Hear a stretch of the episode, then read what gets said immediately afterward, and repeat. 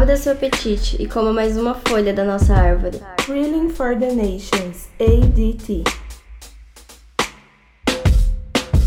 Presta atenção. Em João, Jesus fala sobre a videira verdadeira. Vocês já leram isso? Sim. Eu sou a videira verdadeira e meu pai o. Todo aquele que está em mim dá fruto, ele poda para que dê mais fruto. O que não dá fruto, ele retira e bota para queimar. Certo? Então vamos lá. Jesus é a videira verdadeira. Ou seja, pode existir videiras falsas. Lugares que dão frutos que não é verdadeiro. Só que presta atenção. Quando a Bíblia fala do agricultor, a Bíblia não fala ele é o agricultor da videira. Ele fala ele é o agricultor. Então Deus é um Deus que vem cobrar os frutos. Então Deus ele vai pegar tanto no joio quanto no trigo. Qual que é a diferença? O destino que ele vai dar. Tudo bem? Então, Wesley, quer dizer então que Deus vai chegar em mim e vai, e, vai, e vai pedir os meus frutos, vai pedir o meu lugar em Deus? Não só em você, ele vai chegar em todos. Ele vai cobrar isso de tudo, porque ele é o agricultor. E ele precisa cuidar de tudo. Vamos ler lá. Porque Jesus. Eu quero que vocês leiam o versículo 13 como se fosse é, uma colheita, tá bom? Então disse o Senhor a Noé: O fim de toda a carne é vinda perante a minha face, porque a terra está cheia, fala cheia, cheia. de violência, e eis que desfarei com a terra. E eis que desfarei com a terra. Ah tá. E eis que os desfarei com a terra. Não esse osso. Muda tudo, né? E eis que os desfarei com a terra. Presta atenção, eu quero que vocês leiam esse texto, conjecturando da seguinte forma. Deus aparece para Noé e fala assim: Noé, de certa forma, sendo fruto bom ou sendo fruto ruim, a terra está cheia. E eu preciso dar um jeito. Certo? Certo? Até aqui tudo bem. Agora vamos para o outro. 14. Faze para ti uma arca de madeira de gofre. Farás compartimentos na arca e a betumarás por dentro e por fora com betume. Aí Deus vai lá e conversa com Noé e fala: Como eu vou vir para esse lugar, então eu vou dar um selo para você, Noé. Você vai construir um lugar e você vai colocar lá dentro o quê? Betume do lado de dentro e betume do lado de fora. Certo? Calma, gente. Nem, tô, nem terminei de falar. E aí Noé, ele começa a achar um lugar de segurança para o que vai acontecer dali uns dias. Então ele vai lá e ajunta toda a família dele e cria esse lugar. E aí Deus começa a dar as medidas. Vai ter é, 300 côvados, o comprimento da arca, e 50 côvados a sua largura, e de 30 a sua altura. Farás uma arca com a janela, tarará, tarará, tarará, tarará, tarará. É, mas contigo estabelecerei o meu pacto. Estou no 18. Entrarás na arca com os teus filhos e a tua mulher, é, e a mulher dos teus filhos, e, e tudo que vive. De toda a carne, dois de cada, tarará, isso aí que vocês sabem, vocês conhecem, certo? Agora vamos para o 7.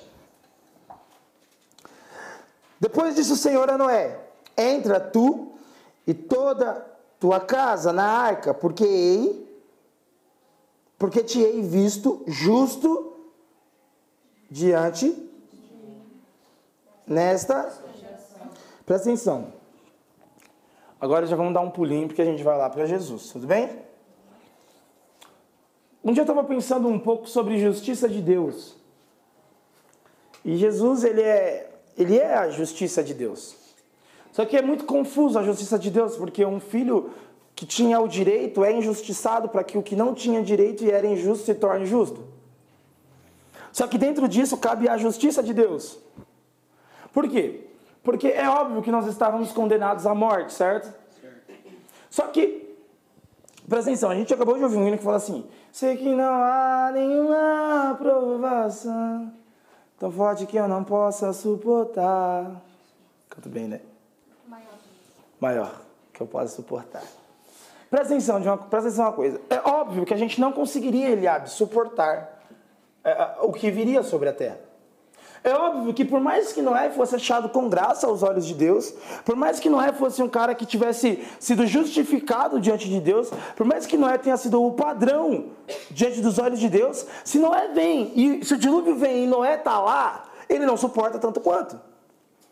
Então, suportar não está ligado com quão justo não é. Certo?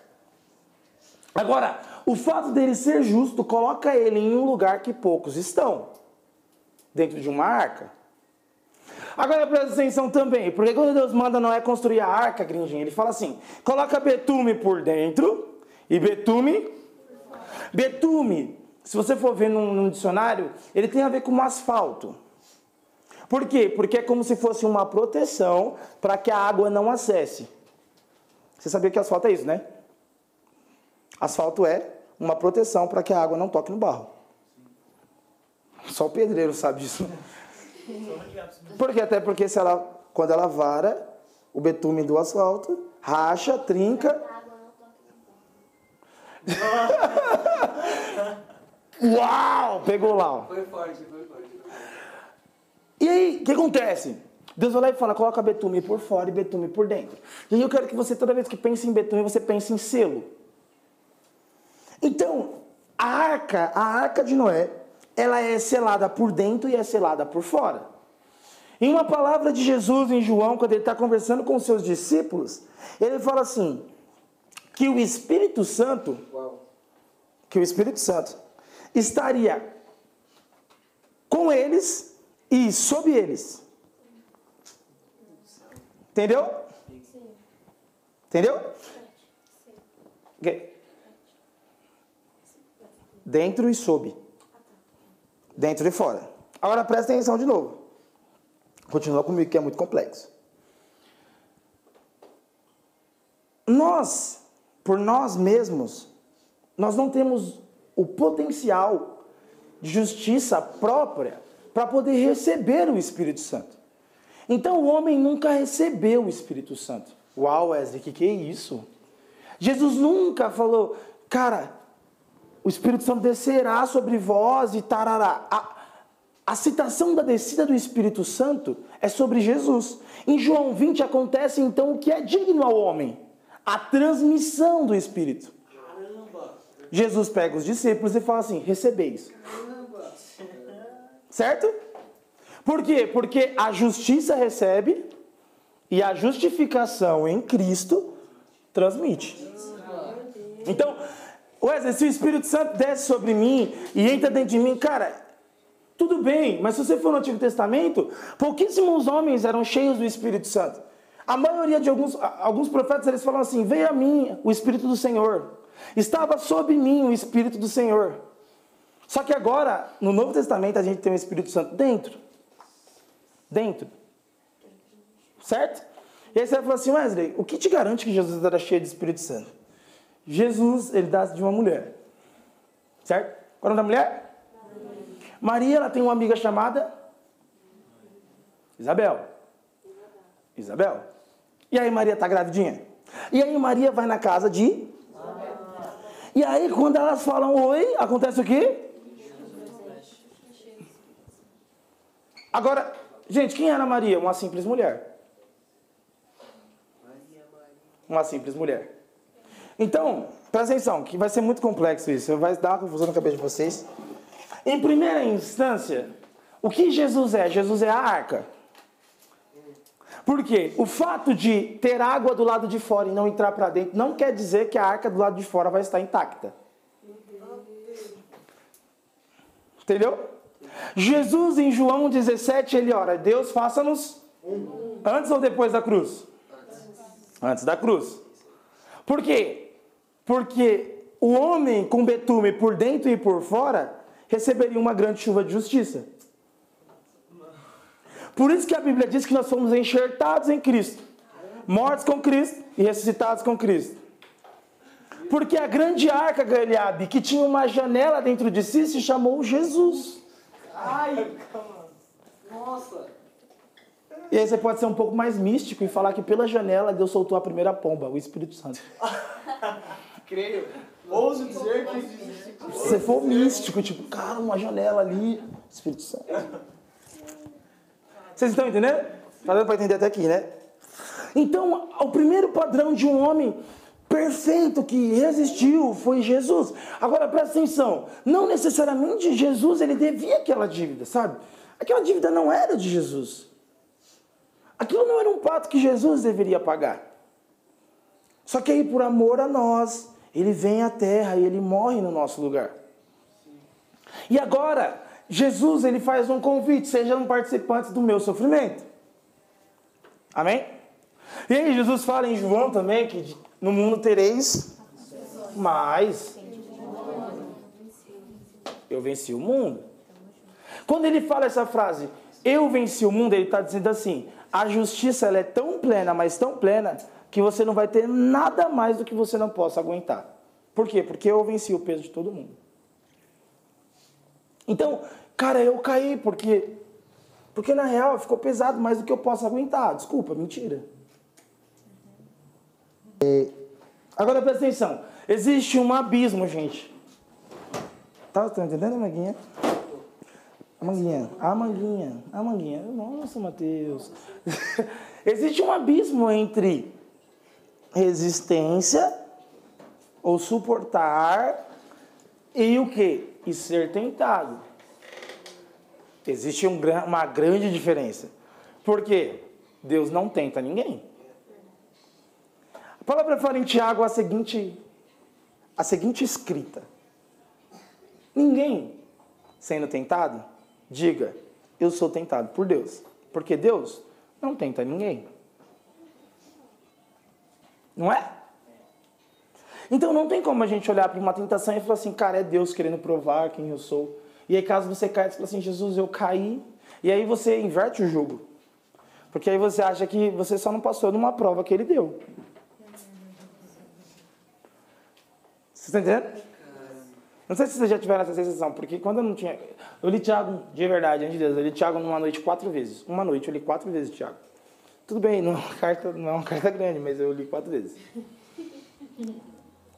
E aí, eu fiquei pensando, cara, na maioria das vezes que eu era tentado e eu não conseguia suportar aquilo, eu saía daquilo como se eu só tivesse tirado um zero na, na prova de Deus.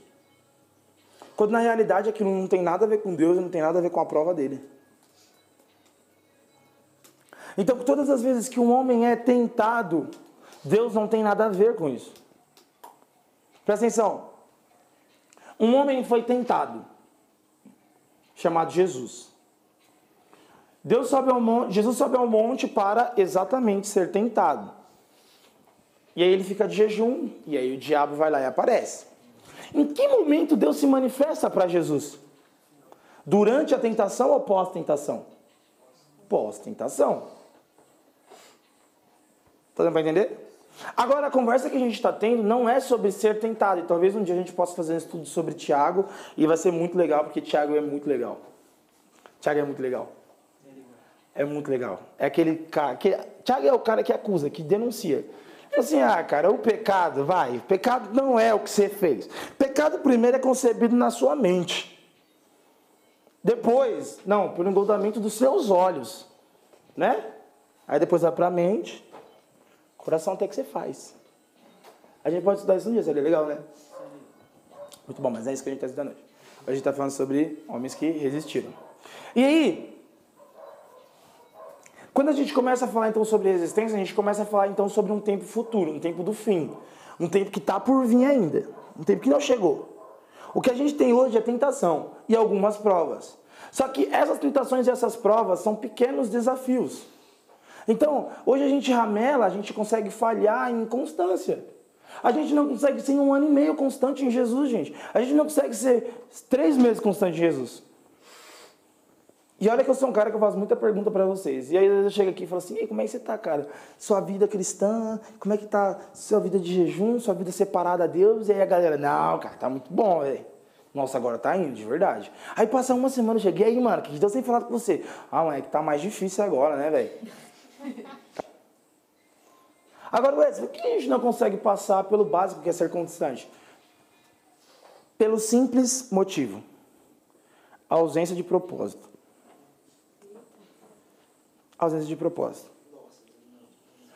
Por exemplo, se o seu coração, você está indo trabalhar todo dia. Vamos lá, seja assim, quem trabalha aqui? Só mulher trabalha? Gente, emprego agora, nós abrimos as portas, nós abrimos as portas, Jesus. Então, digamos, as meninas que elas acordam para ir trabalhar, de verdade, por que, que vocês acordam? Que elas acordam ninguém? 5 horas da manhã. A Mandinha foi, foi assaltada num dia e no outro dia ela teve que ir trabalhar no mesmo dia. O que, que motiva a Amanda a ir trabalhar? O salário manda livro. Pra não ser descontado. O salário. Pode ser sincero, é o salário. Mas de certa forma o salário é o propósito. Tendo um propósito é o suficiente para que mesmo que ela seja assaltada hoje, amanhã ela vai lá e acorda de novo. Você acha que não? Não, no é salário. Então, a Mariana, o caso dela não é salário. Tipo, você tirarem, se, se alguém chegar pra Mari e falar assim, amor, não, não vai falar amor, que eu falo amor. Se alguém chegar pra Mari e falar assim, se alguém chegar pra Mari e falar, Mari, é, eu tô com, tô com um negócio legal que eu tô iniciando, a gente tá pensando em te contratar, a gente quer pagar uns 2.500 reais pra você ficar lá fazendo algumas malhas pra gente, vendo algumas costuras. A Mari vai falar assim, não, velho. Por quê? Porque, pelo mesmo motivo da Amandinha, o senso de propósito. A Mandinha acorda porque ela sente, cara, eu preciso de dinheiro e Jesus me deu esse meio de ganhar o dinheiro. E a Mariana sente, cara, eu só acordo de manhã cedo porque tem nove crianças, que é o meu propósito, que é o que eu estou desenvolvendo. Agora, você já viu alguém que não tem senso de propósito no trabalhar? Eu já fui assim, cara. Era para mim entrar às sete horas. Estavam às oito e meia, não batia o cartão, tomava bronca. Esse dia eu estava passando pela Moca com a Brenda e a Brenda falou assim, cara, os últimos dias de vir para a faculdade foi horrível. Eu só faltava chorar vindo para a faculdade. Por quê? Porque já não tinha mais propósito. Agora, vamos dar um exemplo mais prático, que vocês conhecem e vivem. Quem que é a menina que mais estuda dentro dessa sala? Adrinha. Ela, vamos lá, em estudo, a Adriana, sem sombra de dúvidas aqui, entre eu, Eliabe e o Lucas, ela é a pessoa mais dada aos estudos. Não sei entre os restantes, mas, cara, a gente observa que ela é muito. Por quê? Porque ela tem um senso de propósito. Eu lembro que a Adri, ela fez uma cirurgia e ela estava preocupada com a prova. Tipo assim, mas preciso fazer a prova, alguém me leva de carro lá. E ela teve que fazer a prova e ela foi fazer a prova, porque, porque ela tem um senso de propósito. Então, todas as vezes que a gente vê a ausência de constância ou a ausência de um fruto naquilo, é porque a gente já perdeu o senso de propósito. A gente já perdeu faz tempo o senso de propósito. Cara, por que, que o pai da Bruna vai trabalhar todo dia de manhã? Simples, ele precisa alimentar a Bruna. Senso de propósito. Agora, o que, que é um pai irresponsável no dia de hoje? É um pai que esqueceu que o propósito dele é cuidar da casa dele. Deu para entender? Muito básico, né?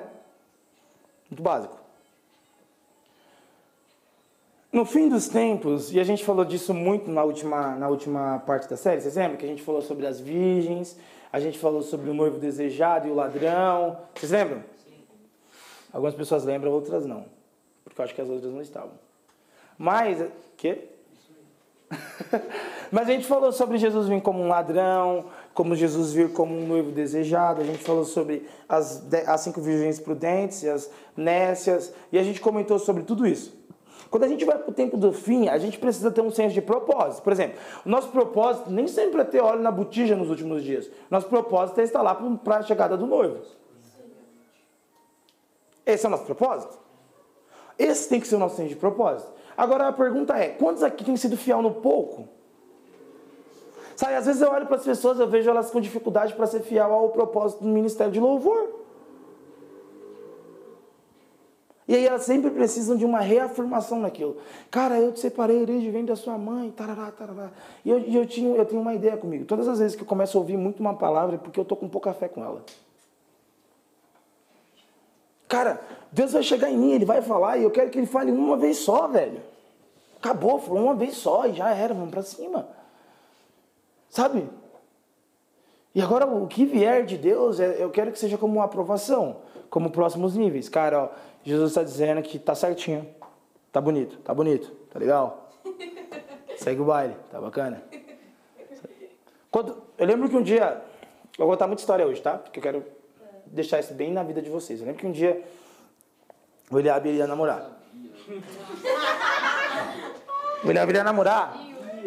Acho que era no segundo ano da DT. Ele ia namorar com uma menina. E essa menina aí era do, do capeta.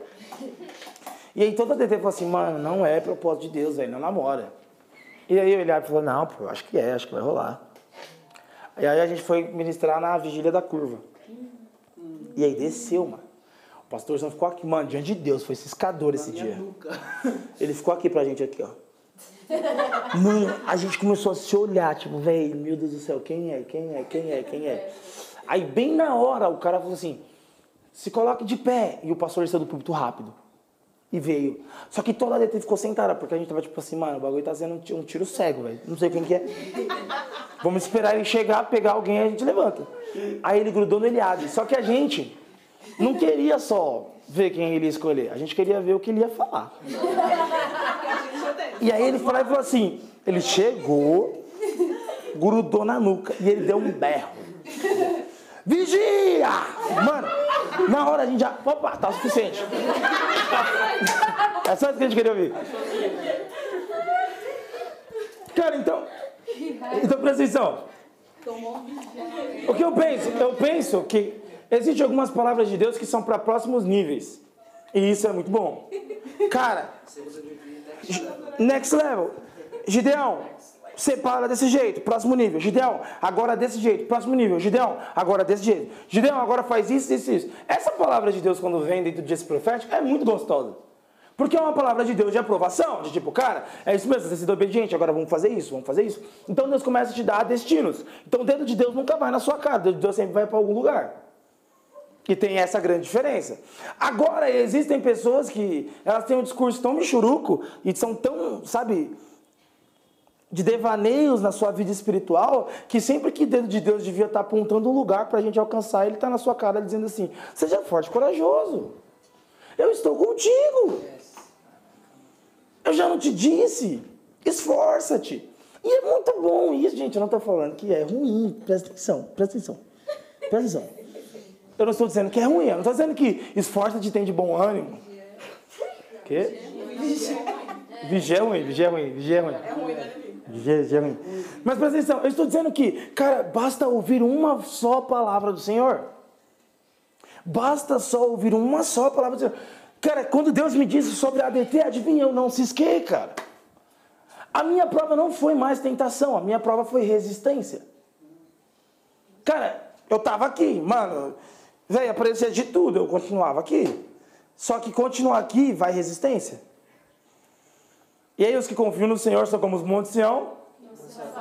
Então, amigo, quero ver você não se abalar. Confiar tanto no que Deus disse que você não se abala. Eu cisquei várias vezes. Nossa, me abalei violentamente. Fugi de casa. Tentei me matar. Só que presta atenção, hoje o que eu entendo? Eu entendo, e eu preguei isso na reunião e pouquíssimas pessoas pegaram ele. Eu entendo que tudo que a gente vive ao longo dos dias é voz de criação de Deus para uma pessoa. Então presta atenção. O que Deus está fazendo conosco ao longo dos dias? Ele está formando o homem do barro. Formando o homem do barro. Por quê? Porque você precisa alcançar um lugar onde você pode contemplar o que a voz dele criou. Entende? Presta atenção. Quando Adão ele é criado dentro do Éden, o que, que tem dentro do Éden já? Toda a criação de Deus. Só que agora Adão precisa crescer na semelhança. Então, quando a gente tem um Adão que não cresceu no relacionamento e na semelhança, tem, a gente tem um homem que está propício à queda. Então, por isso que é muito importante o nosso amigo Anísio ouvir de Deus o lugar que ele vai. Só que também é muito importante ele resistir a tudo. Para quê? Para que ele se torne aquele que pode desfrutar 100% desse lugar. Vocês entendem? Vocês entendem? Então, cara, vou falar mais de mim agora. Cara, o ex tá com, tá com uma ideia genial, ele tá com a DT, a DT é muito bacana, a DT tem um, tem um. Cara, tá aí. Cara, é- nossa, é muito legal. Só que qual que é o problema? O que, que pode dar mais errado? É o ambiente da DT crescer e o Wesley não. Então o que, que pode dar errado? É a terra prometida ser prometida, mas Moisés não conseguir mais contemplar. Isso tem a ver, gente? Parece que não, mas isso tem a ver com resistência. Pode ter certeza, se você não alcançou um lugar, se você não conquistou ainda um lugar, é porque você ainda é um homem que é pego em tentação. E hoje, na real, eu quero catar a sua bunda e dar um chute e falar, cara, sai do lugar de tentação, começa a viver por resistência. Sabe? Começa a viver como um cara que, cara, eu sou forte no que eu vivo. E o vento pode soprar cada vez mais violento. E isso é o quê? É de dentro para fora. Repete comigo. É de dentro para fora. É de dentro pra fora. É de dentro para fora. Deus, Jesus ele está no barco, certo? E ele está dormindo, certo? Certo? O que está acontecendo lá fora? Como é que Jesus consegue dormir na tempestade? Muito simples. Ela está acalmada aqui dentro.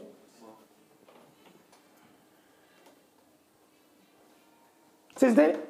Enquanto os discípulos estavam caindo na tentação do desespero, Jesus estava na prova de resistência. Está acalmado aqui dentro. Eu permaneço. Eu consigo viver normalmente. Cara, eu não me abalo. Isso eu estou falando sendo muito raso. Por quê? Porque é real. Qual é o seu nome, mano? Qual é o seu nome? David. David. A real, David, é que do tempo que a gente está falando, não vão ser coisas bobas. O tempo que a gente está falando é um tempo em que a igreja se opõe. É um tempo que todo mundo se curva, mas a igreja fala, eu não. É um tempo que os caras que já foram pegados, já foram pegos por Jezabel, os caras que já foram pegos na, na, na, na promiscuidade, os ladrões, os falsos profetas, caras, esses já se dobraram.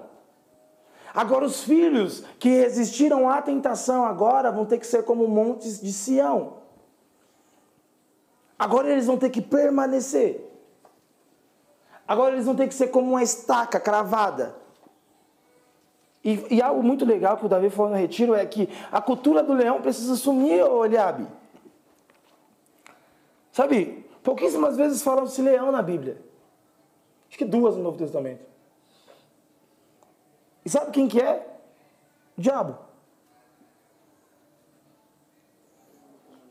Sabe como é que Jesus é uma estaca que não sai do lugar e é um homem de resistência? Não é sendo leão rugindo, é sendo um cordeiro mudo.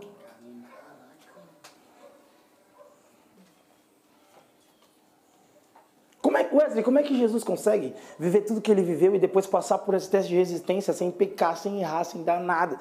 Cara, o que, que ele foi? Ele foi um grande boi violento. Ele foi o quê? Ele foi uma ovelha muda, cara. Ele foi isso, ele foi um cordeirinho mudo. Por quê? Porque é o quanto você consegue aguentar, minha gente. Agora a gente vai falar sobre um homem chamado Jó. Vocês conhecem Jó? Conhece ou não conhece? Vamos lá, vamos tentar contar a história de Jó mais ou menos?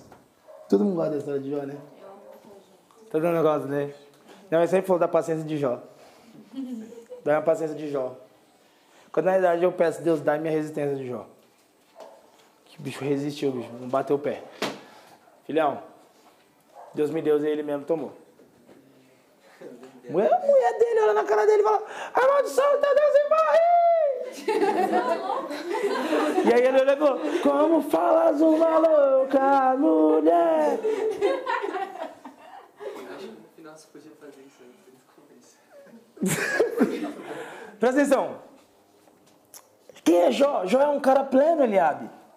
Jó é um cara que, tudo bem, ele já foi fiel na tentação, cara. Jó não cai. Jó é fiel. Só que aí Satanás está passando diante de Deus e Deus fala assim, ô, oh, tá me dando? A diabo leva assim. Rodear a terra. Viu meu servo Jó? ah, mas também seu predileto. Vai lá então. Joquim. Bota os 10 na mesa que não cai. Então bom. Aí vai assim, tá bom, então toca em tudo. Toca em tudo. Toca em tudo. Menos nele. Menos nele. Presta atenção, gente. Por que, que eu acredito que Jó não foi tentado? Você entende? A tentação que a gente acredita hoje. Claro, ele foi tentado dentro do contexto que você pode imaginar aí. Tipo, cara, ele podia ter. Ele sofreu vários perrengues. Mas dentro do que a gente entende como tentação no século XXI. Ele não foi tentado. Na realidade, foram batendo nele, que nem um tambor vendo até onde ele aguenta. E adivinha?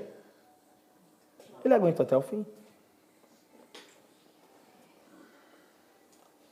Eu quero dizer uma coisa para vocês, de verdade, do fundo do meu coração. No estudo passado a gente falou sobre o espírito de Jezabel e o espírito de Acabe. Só que o espírito de Jezabel ele não tem como só desmotivar um homem.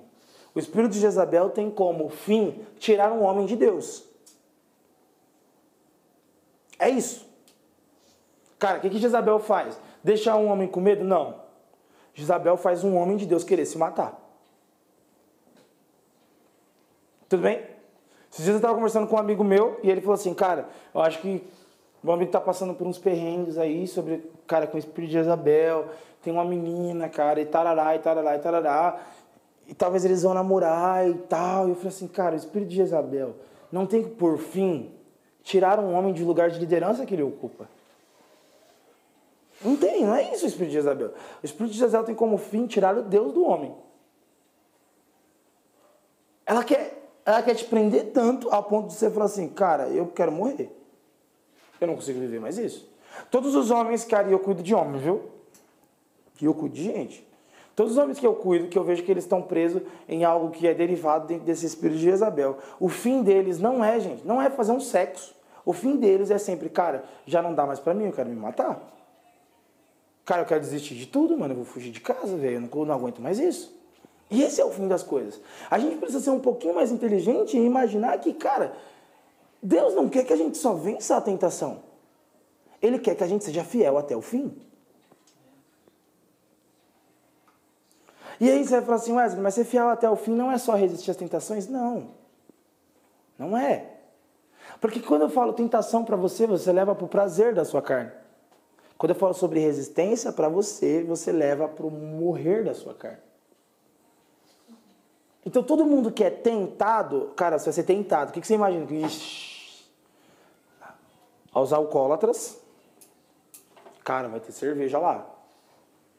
Aos promíscuos, cara, vai ter mulher lá. Ao. Me ajudei. Aos ladrões, vai ter oportunidades de roubo. Por quê? Porque tentação dentro da nossa cabeça, ela tem a ver com o prazer da nossa carne. E o prazer do prazer. O prazer. O original prazer. Então, quando, quando, quando a gente cita, cara, fulano de tal caiu em tentação, a gente sempre imagina que fulano de tal fez o que todo jovem quer fazer, mas não faz. Porque não vai cair em tentação. Entendeu? Agora, quando a gente fala em resistência, a gente fala, cara, quanto você pode aguentar?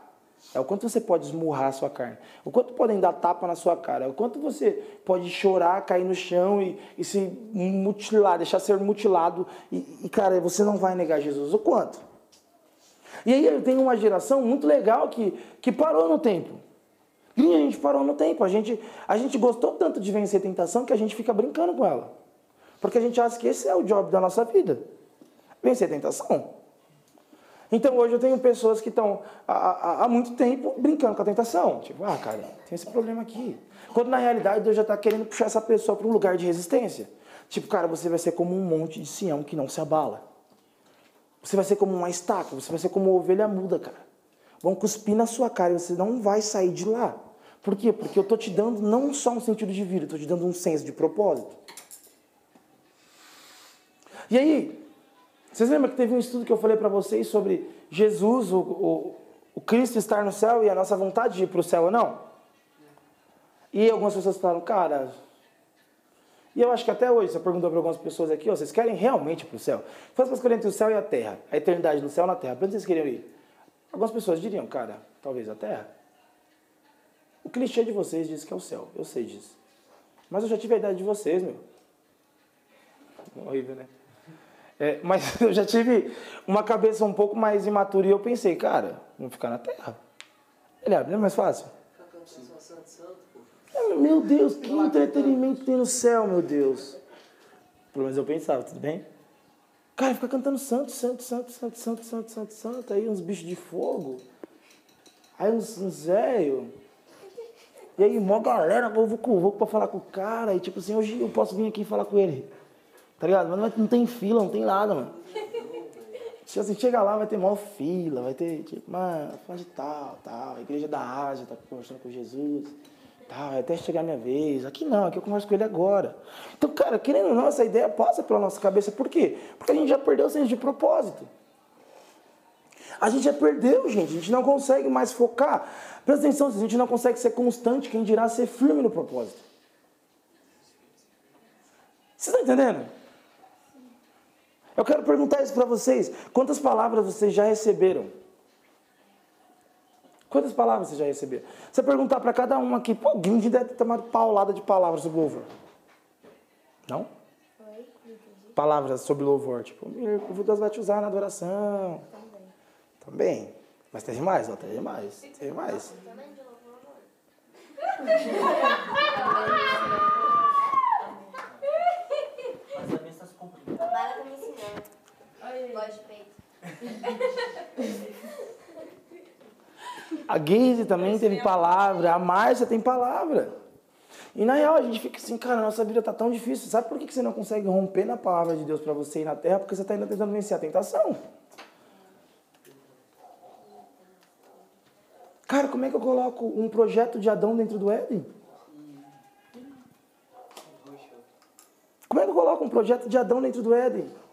Cara, a terra prometida nunca saiu do lugar. A diferença é que o povo decidiu ficar vagando no deserto. E aí você vai falar assim, Wesley, o que, que isso tem a ver? Tem tudo a ver, porque se eu, a seu ministério de adoração, no ministério de pregação nas nações, cara, isso aí é o quê? Isso aí é uma representatividade do propósito maior.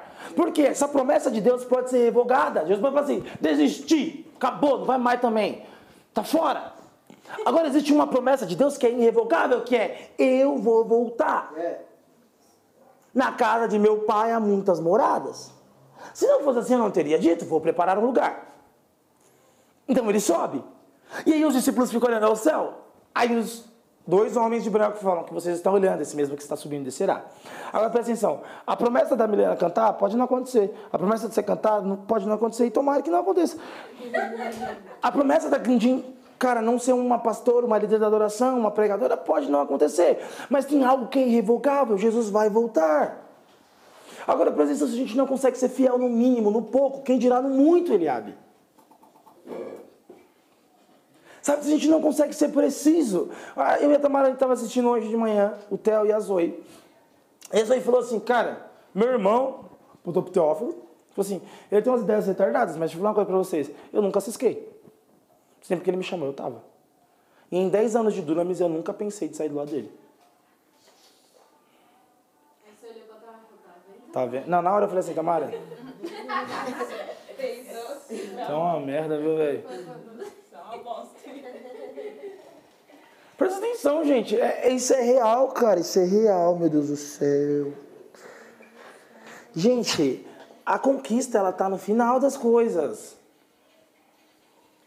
Qual é o problema da nossa família? Qual é o problema da nossa família espiritual? Qual é o problema da igreja brasileira? Qual é o problema do mundo hoje? O problema do mundo é... A gente gostou tanto de, da jornada que a gente não quer regozijar a chegada. Quem? Sabe, Grindinha, a gente gostou tanto de nesse percurso de ir pro céu, que a gente foi, você foi da curva, você foi da Cojic, você conheceu o E, você conheceu a Mari. E aí você gostou tanto, quando você chegar, você fala assim, cara, é pouco entretenimento, cara, eu vivi tantas coisas para isso aqui. Sabe aquele senso? Eu sempre tinha, eu tinha- eu sempre tinha essa ideia. Quando, você foi- quando eu ia para Bahia, eu tinha três dias de viagem, dentro de um ônibus. E dentro desse ônibus, você ficava três dias lá, com cheiro de vômito, cheiro de cocô, você ficava lá. Só que dentro daquele ônibus de viagem tinha uma coisa muito legal, que eram as paisagens. E sempre que eu descia do ônibus, eu era visitado por uma profunda tristeza. Por uma profunda tristeza. Por quê? Porque o longo do caminho acabou. Eu já cheguei onde eu devia chegar. E na real, a vida cristã é exatamente isso. É, Daisy, foca. Eu não te separei para viver na terra. Eu te separei para mim. Tem uma música do Sangue Cruz que fala: Eu sou sua origem e eu sou seu destino. Eu te separei para mim. Você foi predestinada para mim. Só que aí a Guise fica tão intertida no percurso que a chegada já não é mais tão atraente. E isso eu falo para vocês porque, gente, isso vai contar de uma forma suprema nos últimos dias. Nos últimos dias, todo mundo vai ser cobiçado pelo tanto que consegue resistir. Geise, você quer chegar no lugar que você quer chegar, você quer contemplar os olhos de Jesus? A ponto de renegar toda uma jornada legal na terra? Cara, eu, eu, eu sou visitado diariamente com a ideia de, cara, eu podia fazer a ADT crescer. Cara, eu podia, podia fazer a ADT dar dinheiro. Só que aí eu sou sempre visitado com a ideia de Wesley, pelo amor de Deus, qual que é o seu senso de propósito? Não fique intertido ao longo do caminho, porque senão o dedo que era para ir para frente vai na sua cara.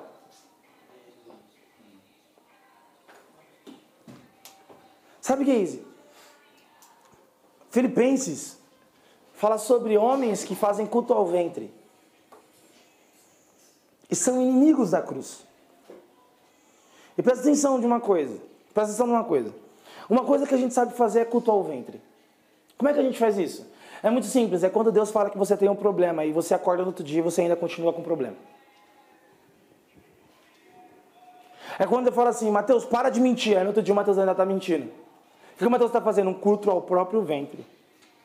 Porque quem é o bem-aventurado que confessa e deixa? Então eu tenho pessoas do meu lado, principalmente minha equipe que anda comigo, e os líderes e todo mundo, cara. O Eliabe chega em mim e fala, cara, eu tô. Vou dar um exemplo, tá ligado? Cara, eu tô tentando deixar as drogas. E aí no outro dia adivinha o que o Eliabe tá fazendo? Usando droga de novo.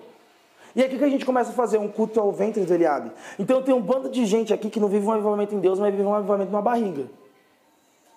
Porque fica lá, cara, acendendo vela e falando, vamos lá, deixa queimar.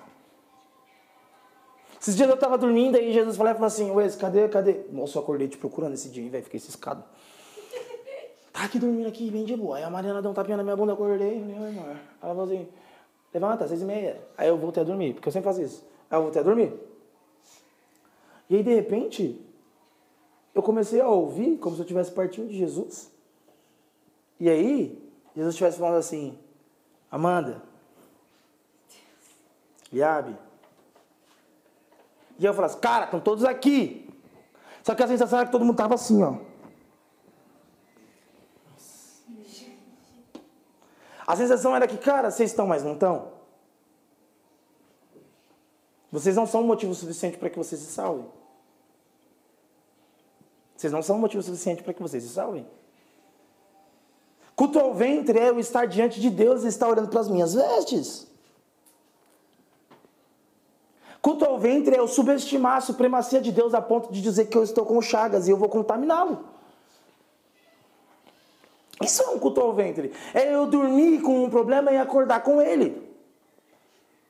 É eu fazer do meu, do, do meu problema o meu marido. Isso é um culto ao ventre. Isso é ser inimigo da cruz.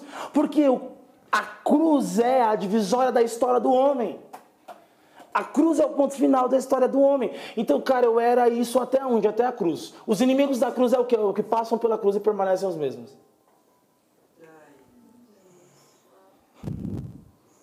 Nos últimos dias, gente, homens que suportam não são homens que olham para si, são homens que, mesmo destruídos, conseguem ainda olhar para Deus e achar um motivo. Cara, qual que era a graça da vida de Abraão? A gente fala de Abraão, mas qual que é a graça da vida de Abraão? A não ser um homem que olhava para Deus e falava, cara, vale a pena, mano, vamos aí. A promessa de Abraão ele nem contemplou. Você está entendendo? Eu te farei pai de nações, farei pai de multidões. Ai, que gostoso, Deus. Que bom. Então eu vou pregar numa cruzada que nem Billy Graham. Então eu vou pregar numa cruzada que nem. Qual é aquele cara? Da África? Tudo bem, eu vou pregar que nem um cara da África. Só que não, quem, quem é? Quem que é? Quem que é Abraão? É um homem que teve que vencer todas as suas tentações, é um homem que teve que ser resistente. Para quê? Para gerar Isaac. E quem foi Isaac? Um homem que teve que ser resistente. Para quê? Para gerar Jacó. E quem foi Jacó? Então foi o homem que viveu a promessa que tinha recebido do seu avô.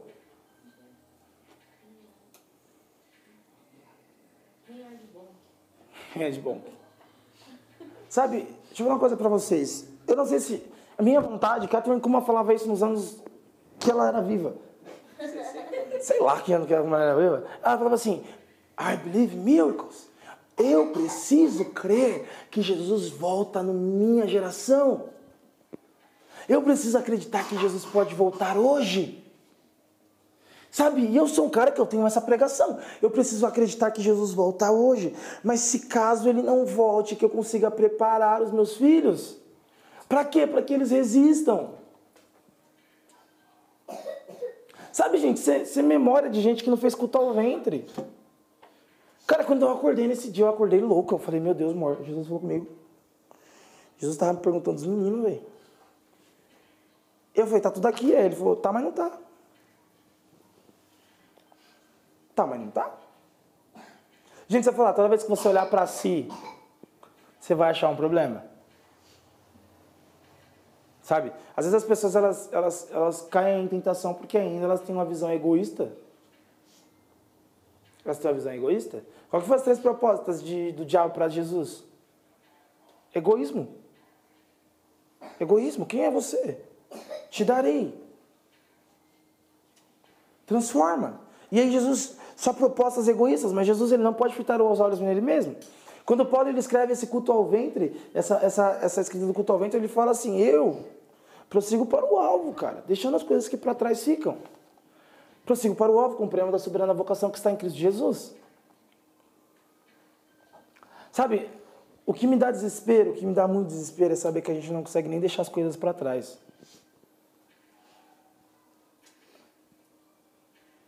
A frase que não sai da minha cabeça é: tem muito dedo, tem muito dedo de Deus que ela está dando um destino, mas está tendo que apontar na cara.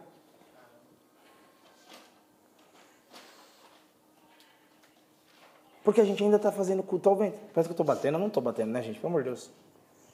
Na realidade, gente, eu não estou nem conseguindo dar o estudo. Eu ia falar de Samuel. Sabe? E eu imagino que quando tudo acontecer, quando a abominação da desolação entrar no lugar santíssimo, quando tudo for acontecer, quando a igreja for passar pela grande peneira, quando, sabe, quando o Brasil for realmente perseguido, quando a gente tiver que se esconder, quando a gente ouvir aquela palavra que Jesus disse. Se tiveram no campo, sobe, não pegue nada, suma, se escondam nas montanhas, nos lugares altos. Eu oro para que, cara, para que quando isso aconteça, a gente seja aprovado no pouco. Seja aprovado. Gente, meu Deus do céu, eu fico desesperado. Desesperado porque a gente não consegue dizer não. Sabe, algumas pessoas precisam fazer jejum sim. Porque, mano, fala assim para tudo.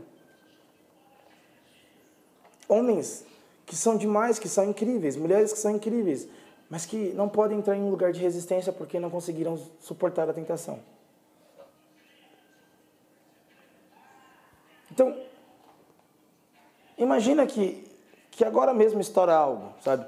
É muito gostoso ver que as Coreias entraram em paz. Quantos viram isso? Muito gostoso, né? Só que vocês têm que prestar uma coisa. Sinônimo de vinda de Jesus não é guerra.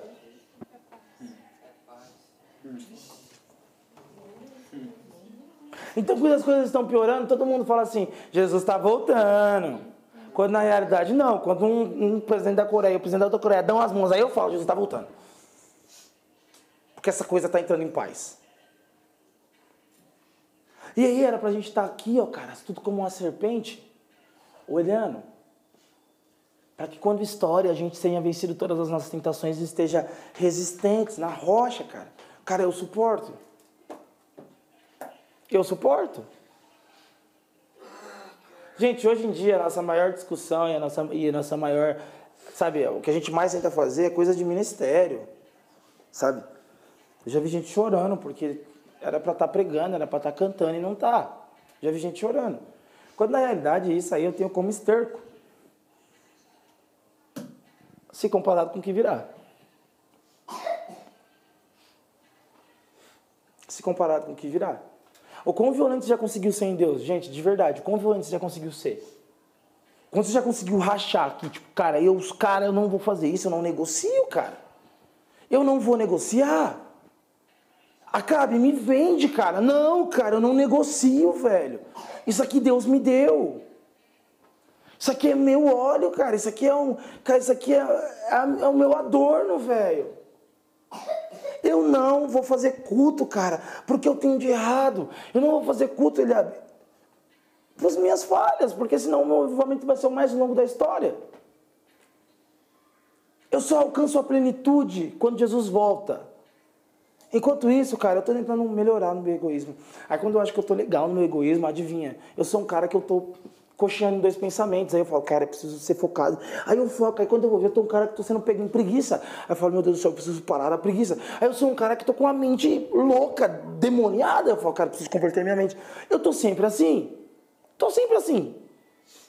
Só que os meus olhos não estão em mim, os meus olhos estão no autor e consumador da minha fé. Por quê? Porque Ele é o meu propósito. Ele é o que consegue fazer eu suportar. Sabe, às vezes eu tenho uma ideia, às vezes eu tenho. Vezes, sabe, eu sou um cara que eu penso muito. Sabe, onde eu termino essa série, velho? Eu nem falei dessa série hoje.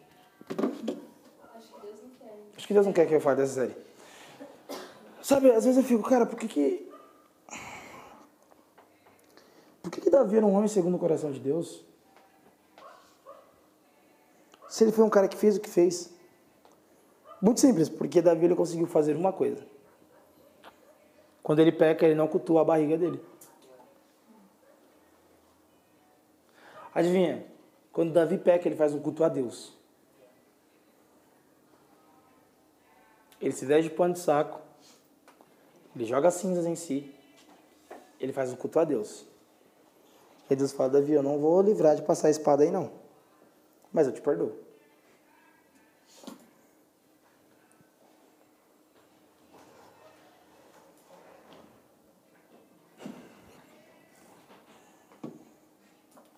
Vocês entendem? Você entende, Geise? A DT a gente tem uma cultura de sempre querer melhorar vocês. Isso é muito bom. E a gente vai falar disso um pouco na reunião segunda-feira. A gente quer sempre melhorar vocês. Só que vocês ainda não aprenderam a regrinha de sinal. Vocês não aprenderam que menos com menos é mais. Então quando eu falo, Bruno, você precisa melhorar. Ela não consegue tomar isso como um chute para avançar. Ela toma como um, será? E aí pronto, a gente tem mais uma pessoa fazendo curto ao ventre. Aí eu falo isso pro Matheus, aí o Matheus, será? Aí quando eu vou ver, a gente tem um grande culto, tá todo mundo queimando, mas todo mundo vai pro próprio ventre. Porque quando acaba o culto, ninguém me fala o que viu em Jesus, todo mundo fala que precisa melhorar em si.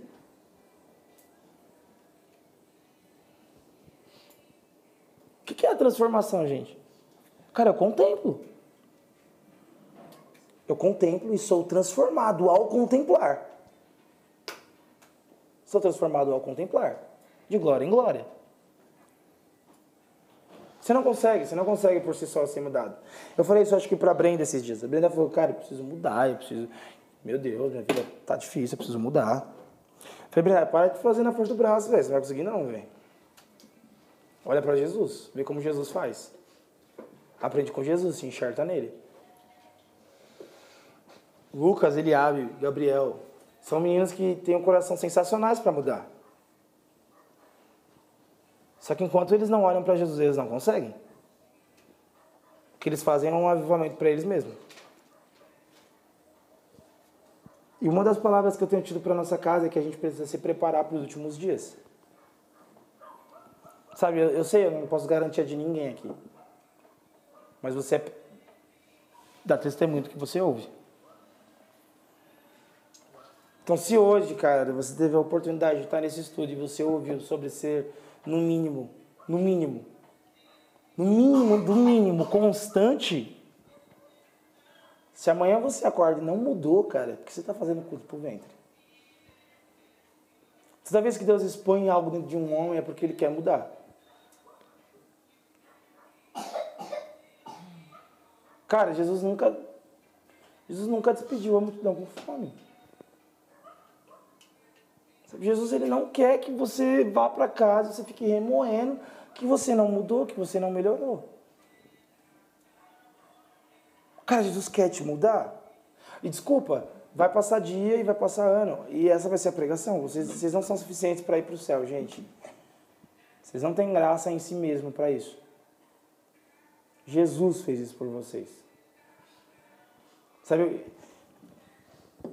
E eu falo isso porque meu coração ele se entristece muito. A gente, eu e a Mari, a gente é envolvido em bastante vidas. A gente só, aqui a gente tem aqui na DT, a gente tem no Rio Grande do Sul, a gente tem em Criciúma. E às vezes eu consigo ver pessoas de mais longe dando fruto com poucas palavras nossas do que pessoas de perto com muitas. Com muitas. Sabe, esses, esses tempos que a nossa casa tem feito aqui é aumentar o, o risco das coisas. A gente tem aumentado o risco das coisas. Porque eu vi uma pregação sobre betume, eu vi uma pregação sobre homens que suportaram, eu vi uma pregação como a, a primeira dessa série. Mano, desculpa, não é, não é te colocar em um lugar confortável.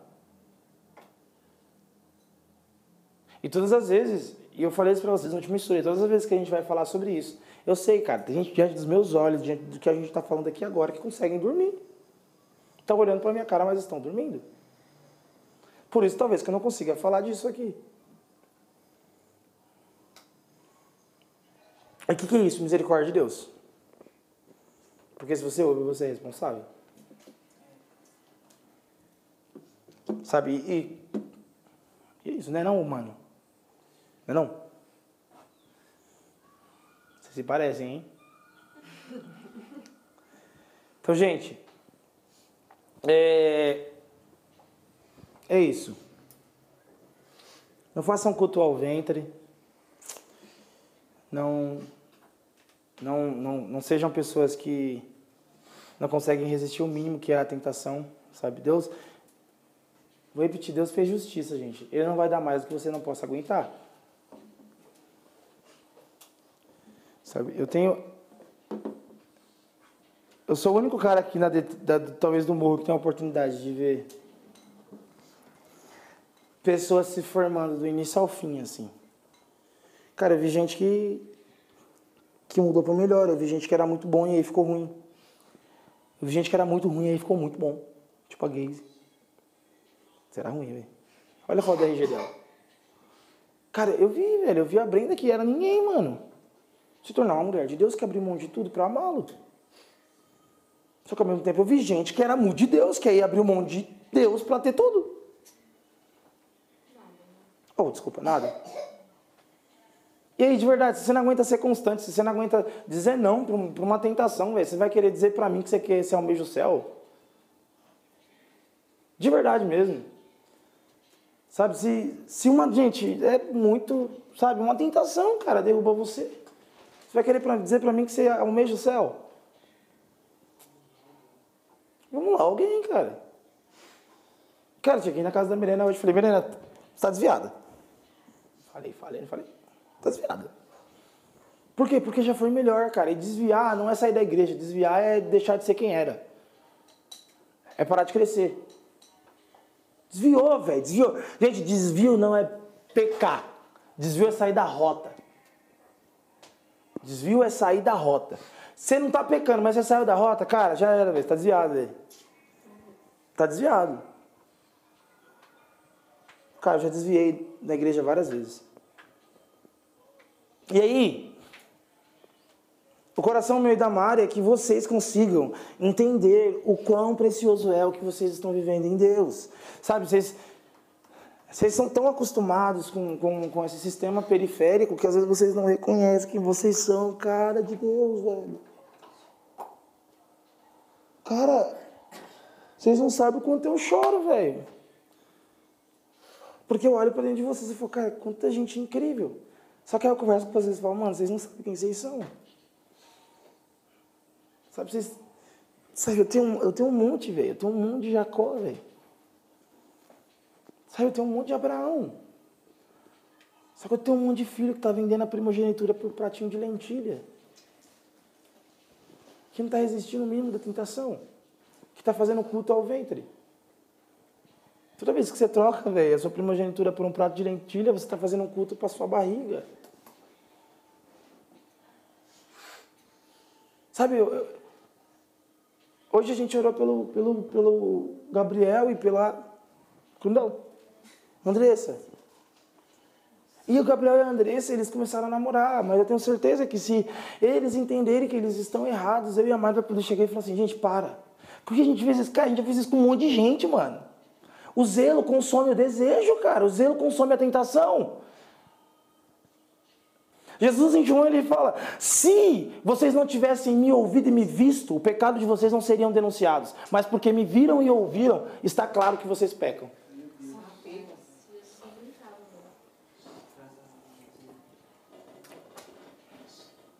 Sabe, um dia Jesus curou um cego de nascença. Vocês lembram disso? E aí esse cego vai ao templo. E aí pergunta, quem te, quem te curou? Aí ele fala assim, eu não sei, eu sei que eu era cego agora vejo. Agora, presta atenção. O pai e a mãe desse cara estavam lá, dentro do templo. E aí, existiu algo dentro deles. Um culto ao ventre. Quem curou? Não, a gente não sabe. E a Bíblia diz, eles não confessaram para que eles não fossem expulsos do templo. E aí o cego falar assim, mano, na moral mesmo, vocês são tudo um bando de babaca, velho. Eu fui curado mesmo, tô vendo, velho. Tô vendo que vocês é feio. Aí os caras falam assim, então vai embora.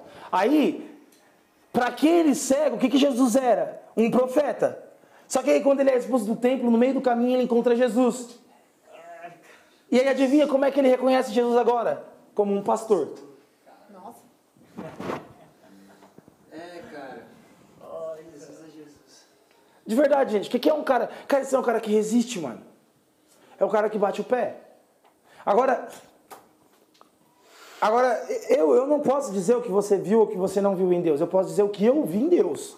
E o que eu vi em Deus foi, cara, continua. Eu disse, se Deus mandar para mim parar essa patifaria aqui amanhã, eu paro. E vai por mim, eu paro. É que eu acho que vocês não sabem das ideias, né, mano? A gente quer comigo há pouquíssimo tempo. Mas, cara, um dia Deus falou, para e adivinha o que eu fiz? Parei. E faltava, ó, eu vou contar uma história muito séria pra vocês. Tava eu, Eliabe e o Felipe do Coque, a gente tava construindo um segundo púlpito na frente do púlpito. E o Felipe do Coque levou muita madeira, ele levou um caminhão de madeira para a igreja. E tava batendo. Só que aí no meio da construção lá, de sete horas de trabalho, cara, eu senti de Deus que não era para fazer. Adivinha o que eu falei? Felipe, desfaz isso daí, mano, não vai fazer não. Ele pra minha cara e falou, é isso mesmo, isso. Desmanchou, colocou no carro já era. Ninguém se feriu, ninguém se machucou, ninguém se doeu. Hoje em dia, essas pessoas ouvem ou não, elas ficam muito feridas. Hoje em dia, essas pessoas ouvem um par, elas ficam feridas. Eu tô, eu tô, eu tô, sabe, eu tô procurando gente, Liab, que zela o zelo de Deus.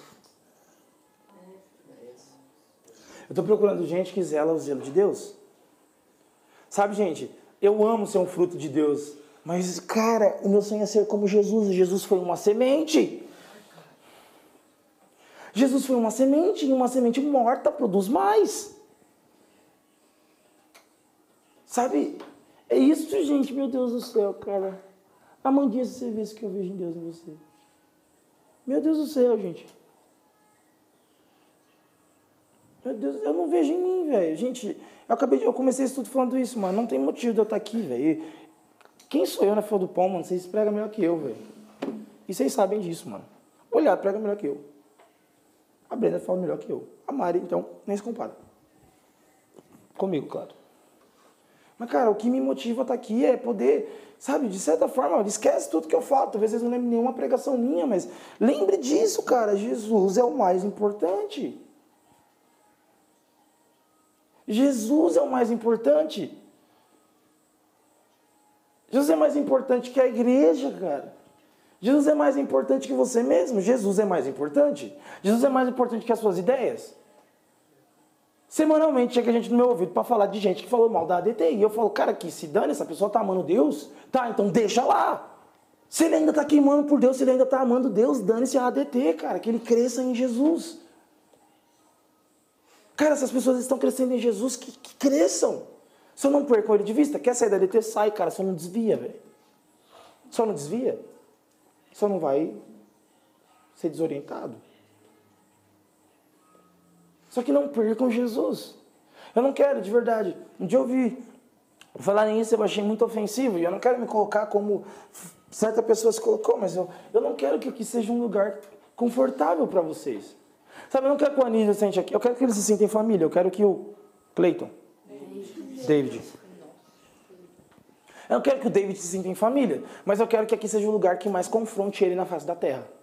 Tipo, cara, aquela casa me desafia. Aquela casa me desafia. Cara, tem uma casa assim que você vai ter um, um ninho de pessoas famintas. Um ninho de pessoas famintas.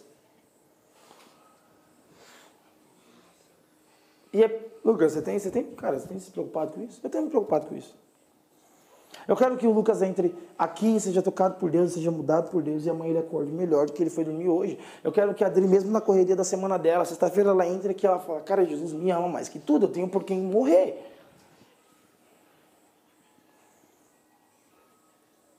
Sabe? Desperta. Desperta. A gente vai falar mais disso, mas é. Eu nem consegui falar do que a gente ia falar. Mas é. Cara, a gente vai falar disso segunda-feira na, na, na reunião, mas. Gente, é isso. Sabe, eu não quero que a DT vire mais uma igreja confortável, que você esquenta banco. Não quero, eu não quero que, que a, que a, que a Márcia saia do templo missionário para vir para cá esquentar o chão da base. Sabe, cara, você quer fazer isso, velho? Procure um lugar, mas não dê legalidade para nossa casa. Porque a gente não quer fazer uma maldade com vocês. Se você ser julgado por um padrão de justiça que vocês não vivem. Amém? Amém, gente?